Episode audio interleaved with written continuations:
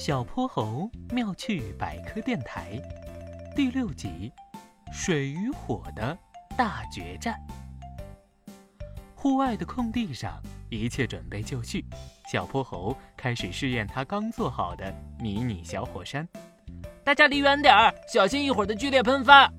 哼哼猪，你看到了吗？那个火山的山体是我用面粉加上油和水做的，它的底部有个遥控点火装置。火山的里面是磷粉、镁粉和放烟花用的火药，待会儿还有火山熔岩流出来，猜猜看，那会是什么做的？小伙伴们互相看了一眼，都摇了摇头。嘿嘿，是糖浆，暗红色的甘蔗糖浆。嗯嗯，小泼猴，你这是在演示火山喷发，还是在烤糖心酥饼啊？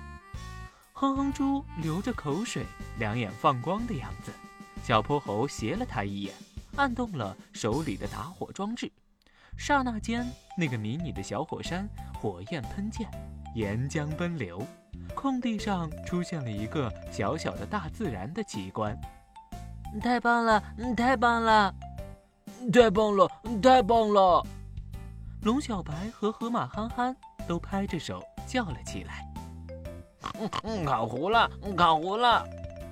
哼哼猪忽然捂着鼻子叫道：“再看那个小火山，它内心的火焰烧破了隔热层，整个山体眼看就要被全部引燃了。”小泼猴手疾眼快，拎着桶把水浇了上去。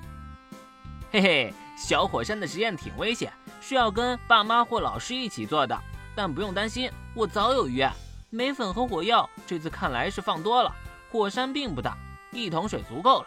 水本身是不会燃烧的，它能迅速给可燃物降温，加热后产生的水蒸气还能尽快的把氧气隔开，所以用水灭火就对了。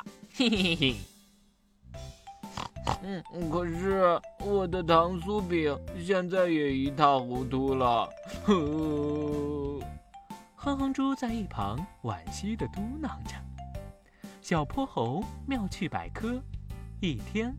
一个小知识。